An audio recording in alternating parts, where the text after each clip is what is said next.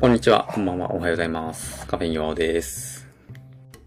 この前ですね、まあこの前って言っても、あの4月の頭の話なんですけど、あの、保育園の新旧式というものがありましてですね。あのうちその二人子供がいまして、もうすぐで5歳と3歳にそれぞれなるんですけど、まあそれぞれその保育園のえー、一個上のこう、な、なんて言うんだ？一個上の学年？一個上のクラスになるっていうことでね、新旧式があるわけです。で、その新旧式っていうのがさ、あの、全部で1時間ぐらいね、尺があるわけ。こっちはさ、その子供を連れているわけよ。その5歳と3歳になろうかという子供をね。で、別にその参加者は我々だけではなくて、その1歳児を連れている方もいらっしゃれば、まあ2歳児、3歳児、4歳児、5歳児みたいな、あの、各世年代のね、あの子供を連れて、皆様保護者の方がこう参加されてるわけ。どこの保育園児がさ、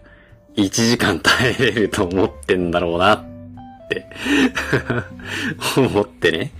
あの、まずそこにちょっとこう、げんなりしちゃったっていうか、がっかりしちゃったんですけど、まあそれは今回の本題ではないんですよ。で、その、まあ新旧式がその1時間ぐらいあってね、その1時間ぐらいなんだかんだあった後に、今度、じゃあそのクラスごとに集合写真を撮りますって言ってね、僕はその下の子のクラス一同の子たちと写真を撮り、パートナーは、その上の子のクラス一同と写真を撮りっていう風な時間があったんです。新旧式でさ、その1時間ぐらいかけてさ、もう散々子供たちが飽きて、ワーキャーワーキャー言ってる中で、じゃあほら写真撮るよってそんなスムーズに行くわけないだろうと思いつつも、まあまあそれはもういい子なしだろしょうがねえかと思ってね、あの、写真を撮ったんですよ。で、その写真がね、あの、つい先日、我が家に届きましてですね、見たんですけど、なんかね、その、その写真に写っているね、あの自分の姿が、母親にすごい似てきたなって思って、なんか、その、そういう保育園とかさ、こう学校とか何かしらのこう写真で、何かしらの写真に写っている母親の姿にめちゃめちゃ似てきてしまったな、ということに気づいてですね、なんていうかこう、表現するのがすごく難しい不快感に襲われたっていう話なんですよ。本日は。えー、前の回で何回か話題にしていますが、あの、僕はちょっと持病の関係で、そもそもその普通の男性よりもちょっと女性ホルモンの分泌量が多いんですね。まあ、思春期の頃に分泌量が多かったんです。だから若干こう体型が、その女性寄りになっている部分があるんだけど、だから、なんだろうなその写真に写っている時の、その自分のこう、表情、目の細さ、笑い方、であったりとか、その上半身のね、あの、肩の先端の部分のこう丸まり方とか、なんかそういうもろもろをひっくるめて、すごくこう自分の母と重ねてしまったんですよね。で、あのー、うちはですね、まあうちはというか僕がなんですけど、僕はその、うん、あまりこう家族関係がいい方ではなくてですね、まあ、正確に言うと、僕が一方的に両親のことを嫌っているんだけど、まあ、もうちょっと正確に言うと、えっ、と、僕と、僕はあの姉が二人いるんですけど、僕と姉二人が両親のことを嫌っているになるんだけれども、そう。若干歪な関係性なんですよね。だからその、嫌っている母に自分がどんどん似てきているという事実が非常にこう受け入れがたいというか、なんか、なんねえ。ねえ。ってなってしまったんですよね。で、まあ、なんでその両親が嫌いかというと、うーん、なんというか、こう、これといって、ものすごいこう大事件が起きたわけではないんですよ。まあ、例えばその、すごくこう虐待をされたとかね、あのネグレクトされたとか、そういう風な、こう、一つのこうショッキングな出来事があったわけではないんだけれども、なんかこう細かい物事の積み重ねによって、もうあの人たちと一緒の空間ではこう過ごしたくないなという風な思いが、高校生ぐらいから芽生えてしまったんですよね。だから僕は今でも、あの、パートナー側の両親と会うよりも、自分の両親に会う方がこう緊張するし、あの嫌だと思うし、可能な限り避けたいなというふうに思ってしまう。うん。上の子が生まれた時には、まあまだコロナ禍がではなかったこともあって、まあやむなく一回だけ合わせたけれども、下の子は未だに合わせてない。なんだったら写真とかも別に見せてないぐらいの、それぐらいの、こう、なんというか、嫌さ度合いだと、あの、思っていただければと思うのですが、なんだろうななんかこう、細かいね、細かい物事を挙げればまあいろいろあるんですよ。その、家が絶望的に汚かったとか、ご飯が絶望的にまずかったとか、その人の話を聞かなかったとか、その、会話の中に全然主語を入れてこねえとか、成績の5段階評価の3を取ったらなぜか怒られたとか、その、なんか8時以降はテレビを見させてもらえなかったとか、部活動にめちゃくちゃ反対されたとかね。まあなんかこう、一個一個を上げてみれば、なんか今の感性からすると正直そんなにこう取るに足らないことというかね。あの、まあ、こっちの捉え方次第でどう、どうでもなるだろうと思われるものがいっぱい含まれてはいるんだけれども、でも、その諸々の積み重なりが、えー、もうどうしようもなく嫌になってしまったんですよね。まあ、なんで、一応ね、あの、今後ね、あの、ゴールデンウィーク明けに、新型コロナウイルスのこう扱いが、あの、インフルと同等ぐらいになる予定じゃないですか。今のところね。あの、我が国日本では。まあ、なのでさすがにその後には一回ぐらいは、あ下の子に合わせてやろうかなというふうな気持ちもあるんですけど、嫌なんですけどね。本当に嫌なんですけど、内心は。極力ね、関わり合いたくないななんだけどよ。なんだけど、あの、ここまでは、その僕個人の感情の話、なんですけどね。まあ、僕にとっては、あの、うちの両親というのは、うん、なんというかこう、許しがたい、許容しがたい関わり合いになりたくない両親である、なんだけれども、その、それはあくまで俺個人の感情であって、子供たちにとってどうかっていうのは、ちょっとまた別問題のようにも思うんですよね。うーんと、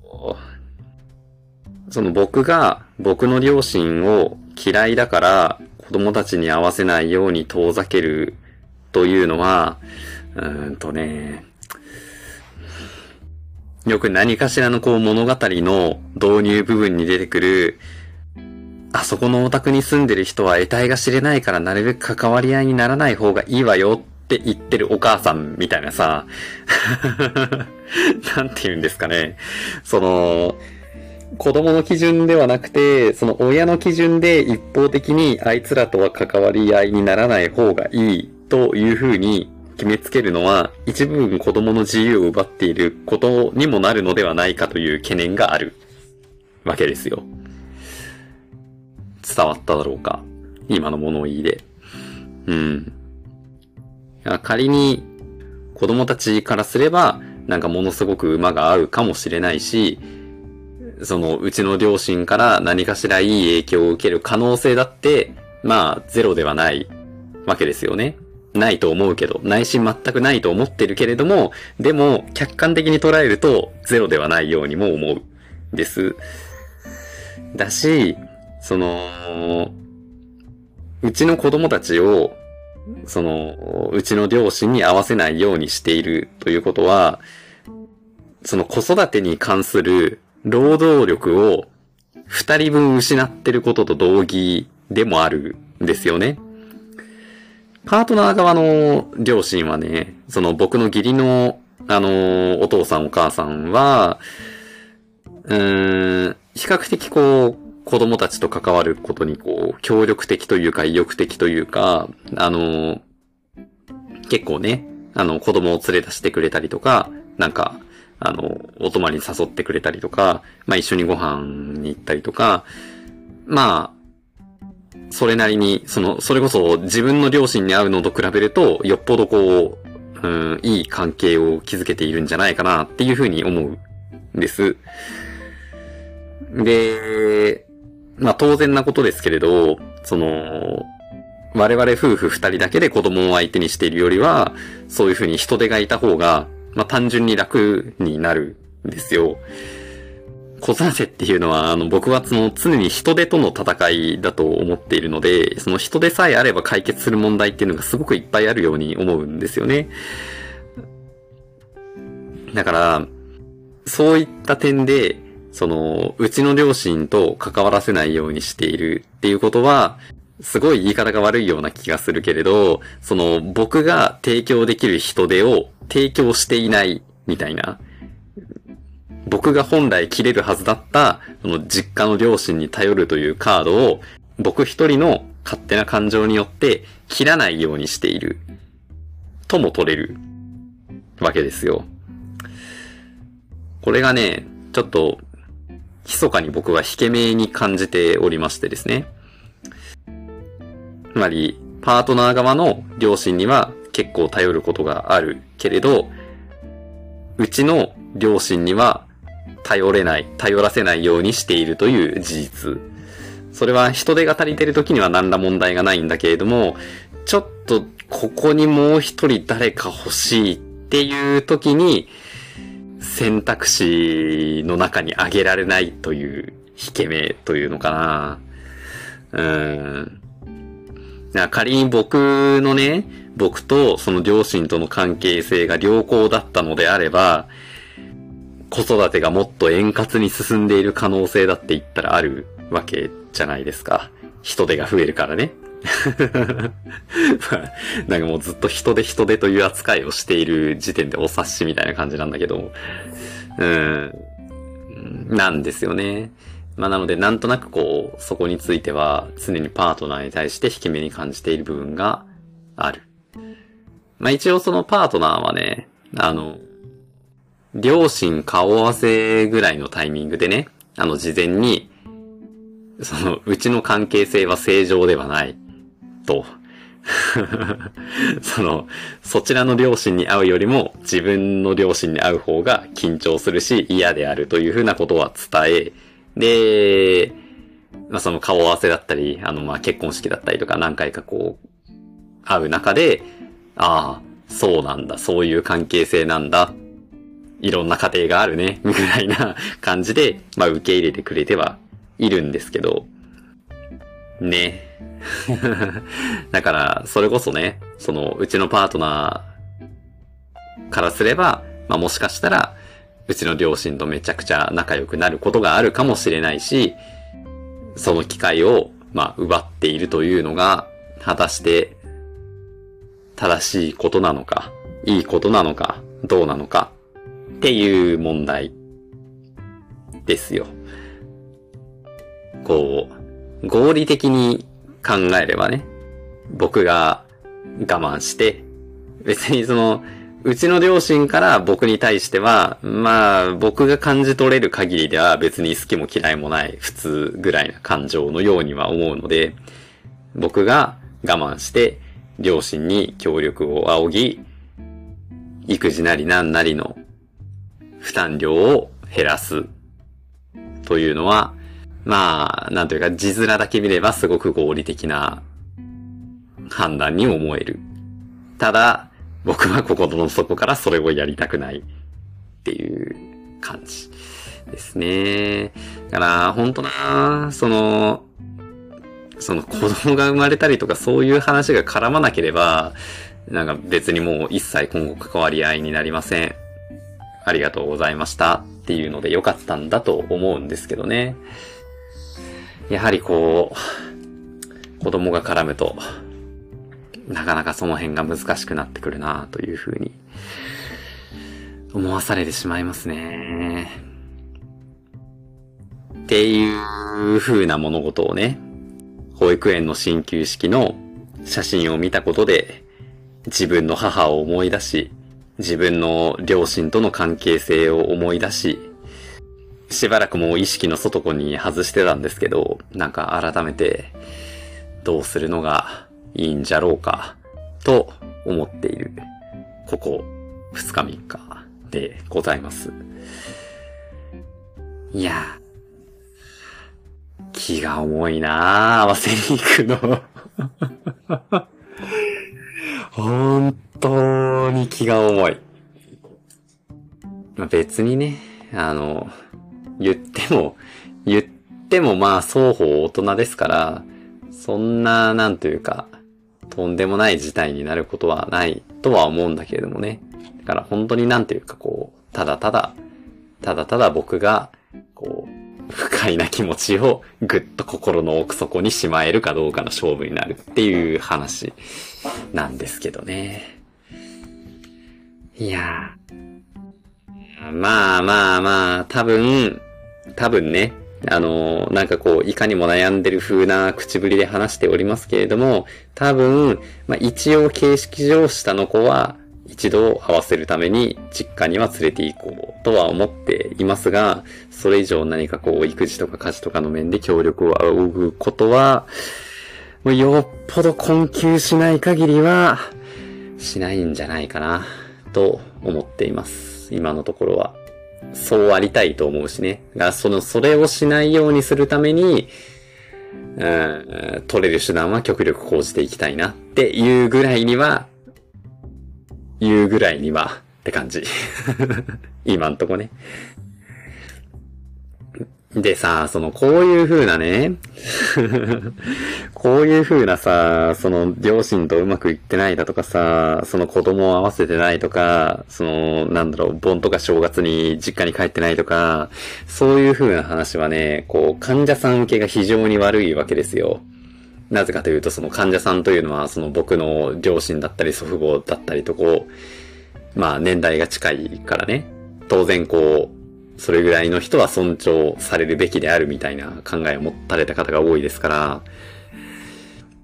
だからこう患者さんと話すときには、まあかなり、ふわっとこう、濁した話をするわけです。僕はね。あその、お正月明けとか、その、夏休み明けとかの時には、まあ、必ず、ご実家に帰られたんですかと、こう聞いてくる方がいらっしゃるわけですよ。で、まあ、ちょっとなんだかんだバタバタして帰れなかったんですよね。とか、まあ、何かしらこう、ね、あの、ふわりとこう、ふわりとしたオブラートに包みながら、でもまあ、一応嘘はついていないぐらいなニュアンスでこう、濁すんですけど、あの、一人だけね、これまでに一人だけ、そこにこう、ズカズカ突っ込んできたやつがいたんですよ。患者さんにやつという表現を使うのは本当に良くないとは思うんだけれども、一人だけね、そういうところに突っ込んできた人がいらしてですね。で、まあ、その人が言うには、あの、まあ、その盆なり正月なりに実家に帰らないのは、まあ、親不幸であると。で、その親不幸な親に育てられた子供は、ろくな子供に将来育たないよ、みたいなことをこう言われたことがあったんですよね。で、またあの、先日のような話になるんですけど、お前うちの家庭環境の内容知っとんじゃい、これまで散々さ、突っ込まれるの嫌だから、こう、ぼかしてぼかしてどうにかこうにか逃げてきたのに、で、しかもなんか子供まで引き合いに出されてね。関係ないじゃん。言ったら。かん、マジで、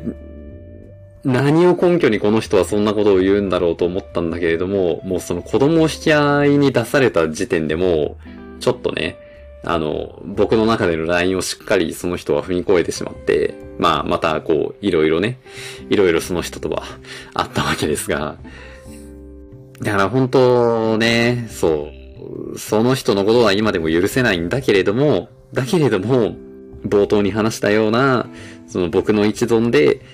えそのうちの両親と子供たちの間の交流を断つことが果たして本当に子供たちにとっていいことなのかどうかとか、そのうちの両親という人手を活用させないことによって、我が家の家事育児が若干厳しくなっている部分も側面としてはあるとかっていう風なことを改めて冷静に受け止め直すと、なんか、この親子関係が悪いということは、実際問題、あの、子供を育てていく上でデメリットしかないなっていう風に最近ちょっと思ってきてしまったんですよね。これは、なんか、その、親が俺に対してしてきたことが悪いのか、はたまた、その親にされたことに対しての俺の捉え方が悪いのか、ここは本当にわからないんだけど、よくなんか、こう、毒親に育てられた子供は将来的に毒親になるみたいなね、あの、文言を時々目にするんですが、あながち間違いでもないのかもしれないなって、時々こう頭をよぎることがあります。なんか、どうしてこうなってしまったんだろうか。どこで、どこで俺が間違えたのか、親が間違えたのか、何なんだろうね。なんでこうなってしまったんだろうな。ほんと。まあなんかいつかね、あの、僕が勝手に抱いている親が嫌いであるという感情をなんかうまいこと消化して、一般的な関係性に戻れる日が来るのかもしれないし、まあ、このまま墓場まで持っていくのかもしれないし、どうなるんだろうなまあ、まずはちょっと、どっかで合わせに行って、そこで改めてこう自分の感情と向き合うことにしようかなと思っています。気が重いななんか、もう今、話しててだんだんだんだん胸が苦しくなってきた。なんか、その、涙が出るとかさ、その、そういう類のことではないんだけれども、もなんかほんとこう、両親のことを、こう、口にするだけで、こう、すごくこう、胸が詰まってくるような感覚がありますね。やだね嫌ですね なんでこうなってしまったんだろうなちょっと、なんか、苦しくなってきたので やめようや。やめようかな。この辺で終わろうと思います。はい。ご清聴ありがとうございました。ここまで。えーと、番組概要欄にお便りフォームがありますので、意見、質問、感想、苦情、親とは仲良くした方がいいよ、などなど、いろいろお待ちしております。また、感想をつぶやいてくださる際には、えー、ハッシュタグ、カタカナで、パピーで、えー、パパで PD で DS の頭文字取って、ハッシュタグパピーででつぶやいてくださいますと、大変嬉しいです。よろしくお願いします。では、また、ありがとうございました。